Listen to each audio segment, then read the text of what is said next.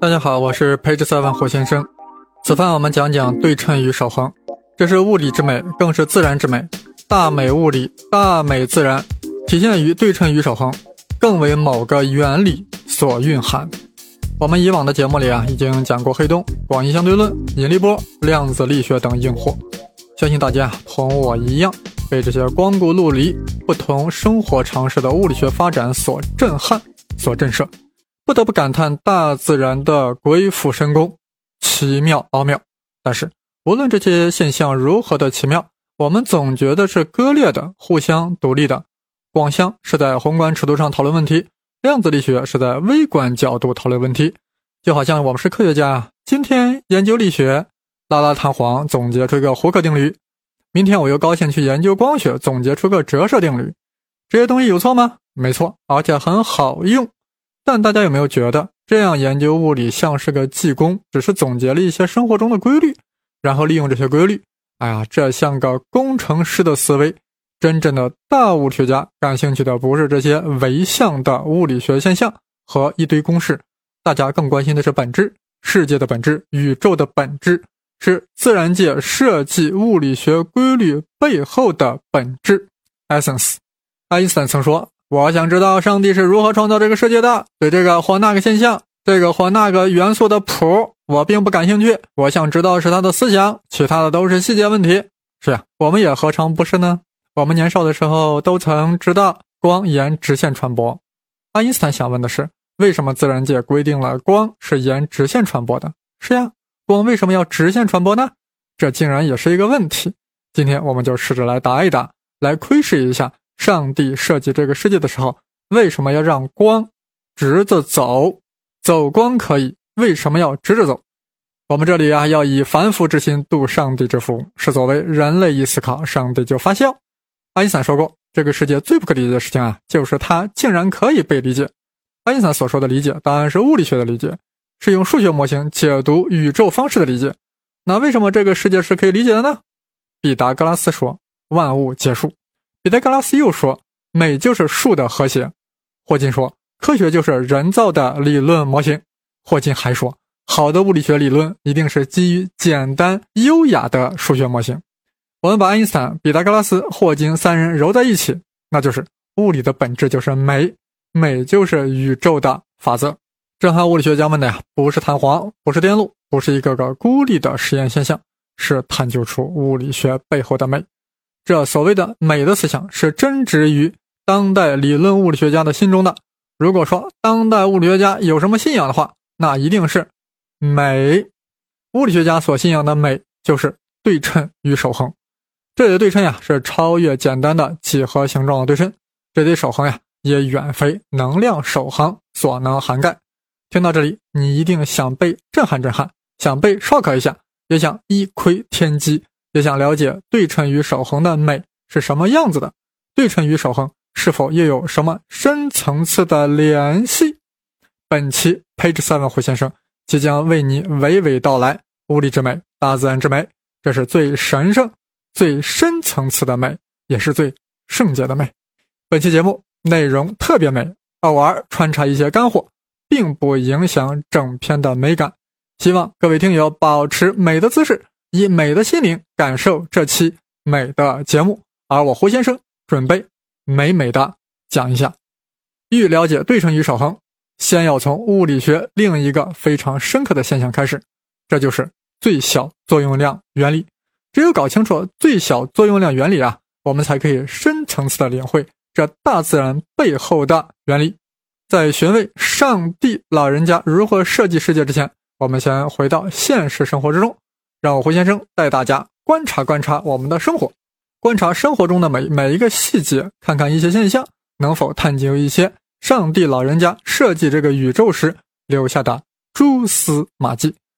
想必大家都见过夏日荷叶上的露珠，夏日雨后大珠小珠落玉盘的情景，大家一定是历历在目。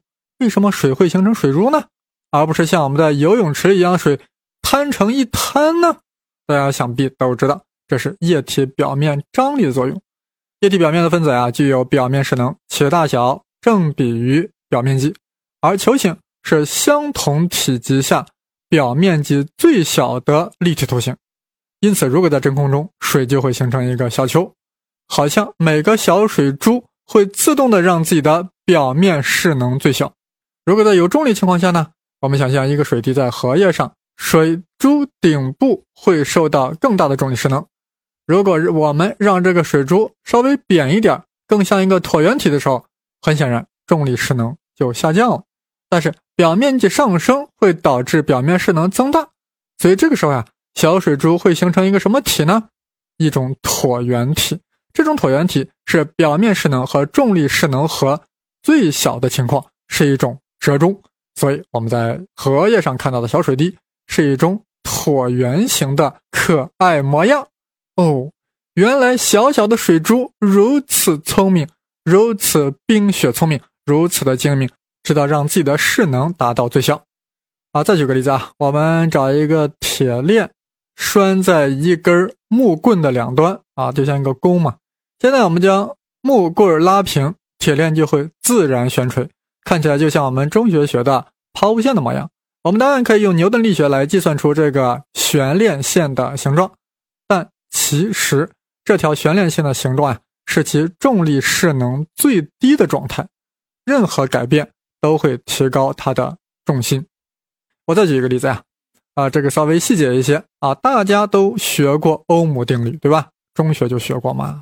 电流等于电压除电阻，换成字母说就是 I 等于 U 除 R。我们还都记得串联电阻，就是两个电阻放在一起，那它的电阻和就是 R 一加 R。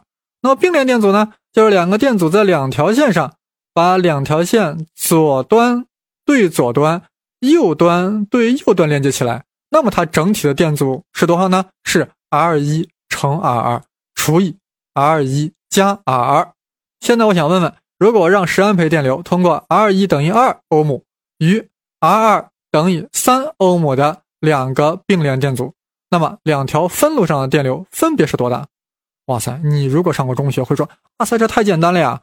用电流乘以并联电阻得到电压，然后并联电压不变，分别除以每条。分路上的电阻不就 OK 了吗？呃，是的，很简单。我们这里不妨计算一下呀。总的并联电阻是二乘三除以二加五，所以就等于五分之六。那么电压呢？电压等于电流十安培乘以电阻，就是五分之六嘛，最后等于十二伏。那么 R 一线路上的电流，那就是十二除二等于六安培，而 R 二线路上的电流强度。就是十二除三等于四安培，那不妨验证一下呀，两个分电流之和是不是应该等于总电流呀？六加四，果然等于十呀。好了，输入电流等于输出电流，完全没毛病啊！这个小破题啊，随便一个高中生都会做。但大家先要注意啥？我要在这，我在这里要变一个思路，要从电流的热功率来重新考虑这道小破题。大家都知道，电流的热功率 P 等于 I 平方乘 R，也就是说，热功率等于电流的平方乘以电阻 R。这个 I 呀，就是电流强度，R 是电阻，对吧？现在我们从最小值的角度出发，电流在两条线路上如何分配，可以让整体的热功率达到最小？啊，或许啊，电流还真是这样想的。我们不妨先这样假设，电流呀。就是以达到两个分线路所产生的热功率之和最小的效果来分配总的电流强度的。现在呢，我们基于这个假设来计算两条线路上的电流强度。这 R 一线路上热功率那就是 I 一平方乘 R 一，R 二线路上热功率就是 I 二平方乘 R 二。那么整体的热功率就是两者之和嘛，I 一平方乘 R 一加上 I 二平方乘 R 二。那么再代入刚才所说的 R 一 R 二的具体数值，那么就是二 I 一平方加三 I 二的平方。同时我们还知道 I 一加 I 二等于十安培嘛，所以 I 二等于十减 I 一，将它再代入上式，所以整个热功率的式子就是二 I 一平方加三倍（括号十减 I 一括号）的平方。将正值展开整理，最后等于五 i 一平方减六十 i 一加三百，这是啥？哇塞，这不就是二二次函数吗？以 i 一为自变量的二次函数，而且呢，开口向上呀，因为平方向系数不是五吗？是大于零的吗？所以开口向上是有最小值的啊。中学同学都知道那个口诀啊，二次函数在负的二 a 分之 b 处取得最值，所以当 i 一等于六的时候，整体热功率取得最小值。哇塞，发现没有？这和刚才的传统做法的结果是。一模一样呀，结果完全一样呀，都是 i 一等于六。哎呀，基于这个最小量的思考，是不是有点惊讶到你了呢？神奇了，你神奇了没有呢？其实大自然这种神奇啊特别多，比如说蜜蜂，蜜蜂为啥要把蜂房设计成六边形呢？为什么不是四边形、五边形、八边形呢？因为六边形是毫无缝隙、铺满平面、最省材料的平面图形。哇塞！又是最省材料，又是最小值呀！总之，大家都看到了，自然界的各种动物、植物、力学、电学都展现出一个神奇现象：大自然总是想以最省力的方式来完成，不论是小水珠，还是蜜蜂，还是电流，都想以最小的代价完成他们想要完成的事儿。其实，我们人何尝又不是如此呢？我们每天都想以最小的努力获得最大的成功，以最便宜的价格追求最优质的商品。似乎上帝在设计我们的时候，上帝是一个精明的经济学家。每件事情的成本都想取得最小值，每件事情的收益都想获得最大值。这与我们微观经济学的基础的理性人假设不谋而合呀？难道上帝是一位理性的上帝吗？自然之美是对称，物理之美是守恒。对称与守恒控制了作用量，而最小作用量正是上帝设计世界的规则、运作宇宙的根本手段。很久以前呀，人们认识上述现象啊，只是一些物理学定理的偶然结果。但是有不少物理学家似乎领悟到了，这才是宇宙本质的一种简洁表述。他们认为宇宙就是按照最小的成本来运行的，这就是物理学规律背后的规律，是规律中的规律。哇塞，这有可能吗？无论如何，那要先试试呀。我们以此来推导推导。第一个做这种尝试的呀是费马。人们很早就知道光沿直线传播的现象，同时也总结出了反射定律、折射定律，这些都是我们很小就学过的。费马的思考就不一样了。有没有什么方法可以推导出这些定律呢？凭什么光一会儿是直线，一会儿反射，一会儿折射呢？从 A 到 B，光路到底是被怎样决定的？最小量这个思想涌上了费马心头，光一定是沿着最小成本的路线走的。问题是，这个最小成本是什么？是路程吗？费马观察到，光在同一介质中是沿直线传播的，因此最小路程是可能的。再看反射定律，入射角等于折射角，这是最短路程吗？Yes，中学物理我们都学过。假设 A 点发出的光线经过镜子反射到 B 点，相当于 A 点关于镜子成的虚像。向 B 点射出的直线，图上的 A 点关于镜子对称一下，然后 A 点的对称点就可以和 B 点连成一条直线了。可是光的折射定律就说不通了呀。那么光沿着最小路线走，经过不同介质时，光为何要折射呢？就不沿着直线走了呢？那这里的最小成本是什么？时间吗？光会沿着最短的时间选择路程吗？费马沿着这个思路来推导，奇迹出现了。如果我们假设 A 到 B，光可以选择所有可能路线，费马的结论是光会选择最小时间的那条路线。按照这个思路，我们就可以用一条原理推导出直线传播、反射定律、折射定律等这些光学现象。很神奇，我们把整个光学用一条原理重写了，那就是光会选择最小时间的那条路线，直接把什么？直线传播、反射定律、折射定律全都推出来了。这里我们用微积分的形式表述一下关于微积分的基本原理啊，大家可以听我的另外一个栏目《声考数理化》，那里有五期专门讲微积分的。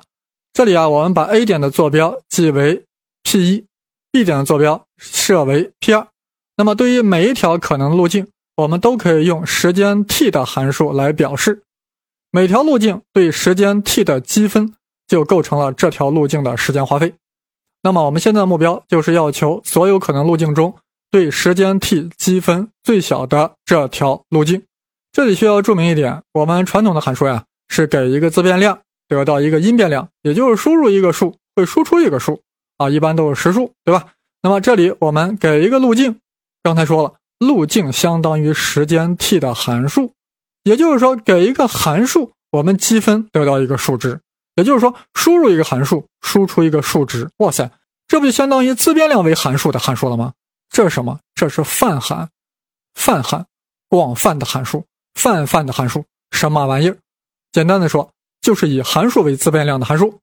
我们普通函数的定义域啊，一般是实数集或者实数集的一个子集，但泛函的定义域是一个函数集，但它的值域很正常，还是实数集。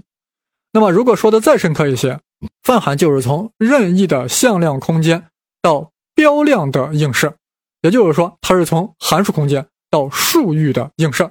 啊，听得有些头大是吧？其实呀。我听泛函也头大，当初上大学时这门课纯粹混了啊！当然是有原因的。现在我们就是稍微了解一下，长长精神罢了。各位不要过于在意啊！为了说清楚泛函啊，我这里再举一个例子。先看一个传统函数，f(x) 等于 x 加三，对吧？我们输于 x 会得到一个 f(x)，都是数值。此时此刻，我们想象一下，自变量 x 本身就是个函数，那会如何？比如说，x 是时间 t 的函数。记作 x 括号 t，对吧？那么我们只要对 t 时间 t 进行积分，这样 x(t) 被积分后又会重新回归成一个数，这就是泛函啊。自变量是函数的函数。我们知道求函数的极值是微分法。简单来说，普通函数取极值的点就是导数为零的点。比如说，我们举欧姆定理的例子中，取热功率最小的点就是二次函数取最小值的点。也就是二次函数导数为零的点，那么求泛函的极值是什么办法呢？是变分法。当费马推导出最小时间原理的时候，费马已经开始接近用变分法来研究泛函极值的问题了。费马果然是个大数学家，但变分法咋回事呢？啊，思想和函数导数为零来求极值思想是一样的。那么微分取极值的概念是导数为零，简单来说就是自变量的微小变动 d(x) 都不会改变函数值的变化。那么当大家研究泛函极值的时候，就类比上述定义。我们说了，这里输入的是一个个函数，也就是一条条路径，所以泛函取极值就是路径的微小变动不造成函数值变动的那条路径就称为极值。我们说每条路径对时间的积分的极小值呀，就是真实路径。物理学家也证明了上述泛函等价于另外一个泛函，每条路径对 n(ds) 的积分。N(ds) 什么？n 是介质的折射率，ds 就是路程的微圆。那么 n(ds) 对路径的积分就构成了一个作用量。真实的光路就是这个作用量在这条路径下可以达到最小值。积分上，积分就求和呗。也就是说，真实的光路就是对 n(ds) 这个沿着这个路径的和的最小及作用量最小。呃，我们可以看到呀，作用量与我们之前所接触的物理概念有点不太一样。我们之前给出一个量的定义，就是一个公式，比如说质量呀，比如说动能呀。这个作用量啊，是沿着路径的一个积分，是一个泛函。费马很牛逼，用了一个思想，就是光的路线。就是耗费作用量最小的路径进行传播的，就可以推导出了光的所有已知的各种结论，反射、折射等等。这就是美，简洁之美，统一之美，大美之光，光照物理，照的物理也很美。费马那个年代啊，物理学最辉煌的成就当然是牛顿力学，牛顿三大定律，简洁明了干练，直接就统治了天地万物。物理学界对牛顿的敬仰那是不用提了。当时法国有个数学家叫伯努里。他就想找个机会杀一杀牛顿的风头，那总要找个杀手锏呀。于是伯努里提出了一个问题：最速降线的问题。啊，内容这样的啊，对于一个点 A，再找一个右下方的点 B，让小球在重力作用下从 A 到 B 的最快路径是什么？你说什么？A 到 B 的直线？是的，这是一种可能路径。小球靠的是重力加速度，斜线虽然路径最短，但是下降的未必快啊。也许速度并不是很快啊。如果我们用一个大凹槽连接 AB，就像一个弯曲的滑滑梯，这样刚开始下降的很快，因此小球速度很快。但是这样一来，小球走的路程显然是不是又比直线又长了呀？那么时间呢，也不一定是最短的呀。所以从 A 到右下方的 B 点，最速降落路线是什么呢？这就是个问题，就是最速降线的问题。咋样？问题挺有难度吧？但伯努里很厉害，用了一种巧妙的方法，算了两个星期，算出了答案。咋算的？我们就算了。我们今天主要谈美。哎，话说伯努里搞出来以后啊，就以挑衅的方式向牛顿发送了这篇论文。牛顿收到了以后还非常生气。此时的牛顿啊，早已不屑于这些小问题了，已经开始研究神学和上帝了。你伯努里竟然用这种俗事来烦我，还挑衅我，你这是班门弄脚呀！牛顿暂且把神学放在了一边，用了一晚上就算出了结果。伯努里用了两周，牛顿用了一晚上。伯努里悲痛欲绝，心中有一种白努力的感觉。故事说完了，但和我们的主题有啥关系呢？是这样的，现在我们看看这个最速降线是什么结果。其结果就是摆线。什么是摆线？你给你自行车后面车轮粘一个口香糖，然后向前骑。你如果回头看口香糖，它当然是在做圆周运动。但站在地面上的人看口香糖，那一定不是圆周运动，对吧？地面上的人看口香糖的轨迹啊，就是一条摆线。也就是说，圆上的一个定点。当圆水平向前滑动时，这个定点的轨迹就是摆线。那么这个轨迹看起来像半个椭圆，啊，紧接着又跟着半个椭圆。大家发现没有？最速降线啊，好像跟我们刚才光线从 A 到 B 这个问题有点像，都是在探究 A 到 B 的轨迹。对于光来说，我们知道了，光要选择 NDS 积分最小的那条路径，即光学的作用量是 NDS。在路径上的积分，那么有没有可能力学里也有某个量？这个量沿路径的积分构成了这个问题的作用量。然后小球从 A 到 B 路径，实际上就选择了这个作用量最小的路径。哎呀，人们一直在猜这个作用量是什么样子啊？从莱布尼茨到莫培都到欧拉，直到最后到拉格朗日，才最终找到了这个力学领域的最小作用量原理。那么力学中的最小作用原理是谁呢？它长什么样子呢？它对物理学产生了怎样的深刻影响呢？又为什么给我们这期节目带来了美呢？好，我先喝口水。